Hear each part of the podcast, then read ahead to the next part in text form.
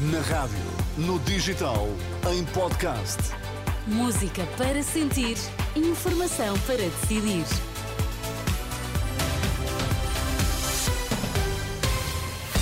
Vamos então às notícias com a Ana Rita Borda de Água para já os destaques. Bom dia. Bom dia. Funcionários judiciais protestam no Campos de Justiça por melhores condições de trabalho e carreira.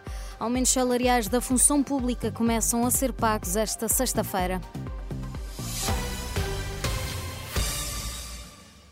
Funcionários judiciais protestam esta sexta-feira junto ao Campos de Justiça em Lisboa. Exigem melhores condições de trabalho e de carreira. A concentração coincide com uma greve ao período da manhã. Estas greves em vigor decorrem ao mesmo tempo de uma greve por tempo indeterminado às horas extraordinárias, que abrange a hora de almoço e das 5 da tarde até às 9 da manhã do dia seguinte. Os aumentos salariais da função pública começam a ser pagos hoje com a remuneração de janeiro, que é processada também com as novas tabelas de retenção na fonte do IRS. Com a atualização, o salário mínimo no Estado passa de 761,58 euros para 821,83 euros.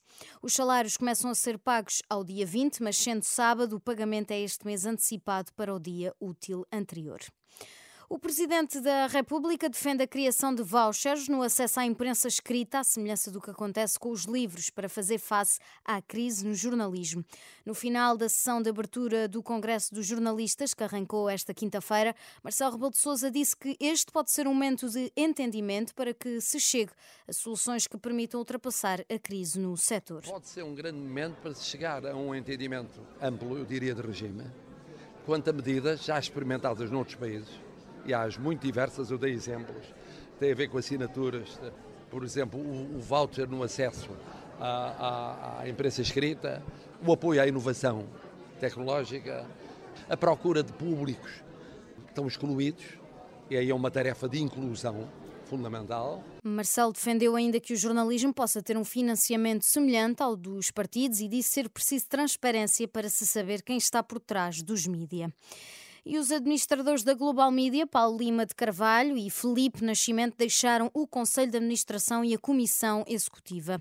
Os administradores denunciam a asfixia financeira e o incumprimento de promessas que inviabilizam as condições para continuar no grupo. Na carta de renúncia de Felipe Nascimento, o ex-administrador diz sair por justa causa por não se terem cumprido objetivos que o levaram a aceitar o cargo.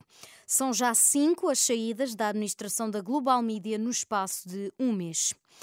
O Futebol Clube do Porto está pujante, disse Pinto da Costa, mas o mistério continua.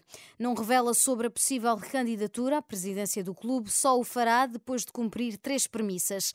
Diz que é o apuramento para os oitavos de final da Liga dos Campeões, contas positivas no final do ano e a academia pronta a avançar.